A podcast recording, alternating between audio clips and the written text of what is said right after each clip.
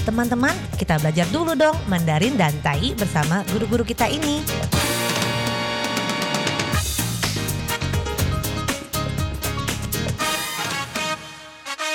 Apa kabar? Tajahau, saya Maria Sukamto. Tajahau, saya Ronald. Dageho, apa kabar? Selamat berjumpa bersama kami berdua dalam kelas belajar bahasa Mandarin dan juga bahasa Taiwan, yaitu Taiyi atau Taiyu, dan juga bahasa Indonesia. Jadi Anda bisa mengajak teman-teman Anda untuk saling belajar dan saling mengajari. Nah baiklah, segera kita mulai. Hari ini kita mempelajari kata apa? yang berlawanan dengan kata sehat yang telah kita pelajari berpekan-pekan. Nah, sehat lawan katanya adalah sakit.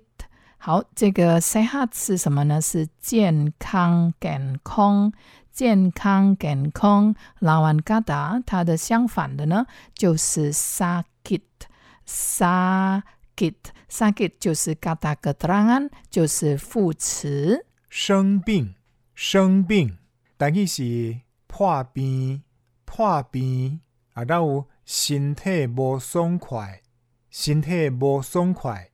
生病 adalah sakit. Kata keterangan 是一个副词 dan kita juga bisa mengatakan, 我们也常常会听到 sakit panas. sakit panas 它的同义字是 demam。demam d e d 这是 e 的音，mum 是 m a m mum。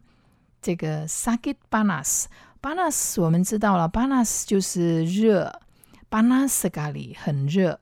di musim panas 夏天，musim panas 是夏天，panas sekali 很热。那 sakit panas 是什么呢？可以猜得出来了，sakit panas，sakit panas 发烧，发烧，但系是发烧，发烧。 sakit panas 就是发烧，烧 adalah juga 有 panas 的意思。那 sakit panas 它的同义字是 demam，demam。orangnya demam，那个人呢发烧了。Dia sedang demam，他正在发烧。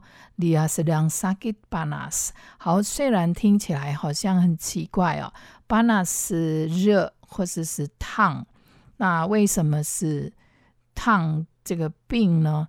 但是 sakit panas 就是像中文一样，jadi seperti Mandarinnya fasau fa adalah kambuh atau timbul, sau adalah bakar. Kenapa? Timbul bakar. Nah, sama saja. 就是jangan ditelusuri logikanya.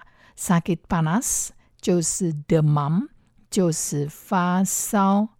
nah Hari ini kita mempelajari banyak kata sakit. 今天呢，我们学很多有关这个 sakit. Jadi tadi sakit 生病 adalah kata keterangan 副词。那发烧 sakit panas demam. Nah, bagaimana dengan sakit perut? Sakit perut. Perut. 还记得是什么吗？对，就是肚子。 perutnya besar，他的肚子很大。perutnya kempis 啊，他的肚子扁了。那 sakit perut，sakit perut，肚子痛，肚子痛，但系是腹肚痛，腹肚痛。 pato tia adalah sakit perut sebab sakit juga berarti tia tia yaitu tong 肚子痛 sakit perut. Jadi di sini sakit juga berarti tong. Sakit hati bukan 心里痛啊，就是心里不舒服的意思。那肚子痛 sakit perut. Patotia yang kita sering tahu adalah patoyau adalah apa? Perut keroncongan, perut lapar. Nah, baiklah kembali pada kata sakit. Nah, biasanya sakit kita bisa juga mengatakan bukan menggunakan sengping, tetapi kita menggunakan pu sufu yang berarti berasa tidak nyaman di badan. Jadi ada sedikit rasa sakit, rasa tidak enak badan.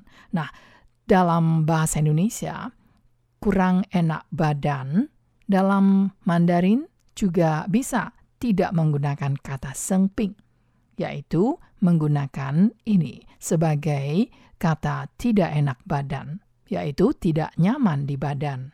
不舒服，不舒服，等于是袂爽快，袂爽快。我有一点不舒服，saya kurang enak badan. Atau他看起来不太舒服，dia kelihatannya kurang enak badan. Apakah kamu sakit? Ni sengping lemah. Apakah kamu sakit? Ni sengping lemah. Dia hanya kurang enak badan. Ta butai sufu eri. Jadi ada sedikit perbedaan, yo antara sengping sakit dengan kurang enak badan. Mungkin sedang masuk angin, tapi belum sampai jatuh sakit. 好，这个 sakit 呢，经常会用 jatuh sakit，就是生病了。虽然是 jatuh sakit，但是整个句子是生病的意思，生病了。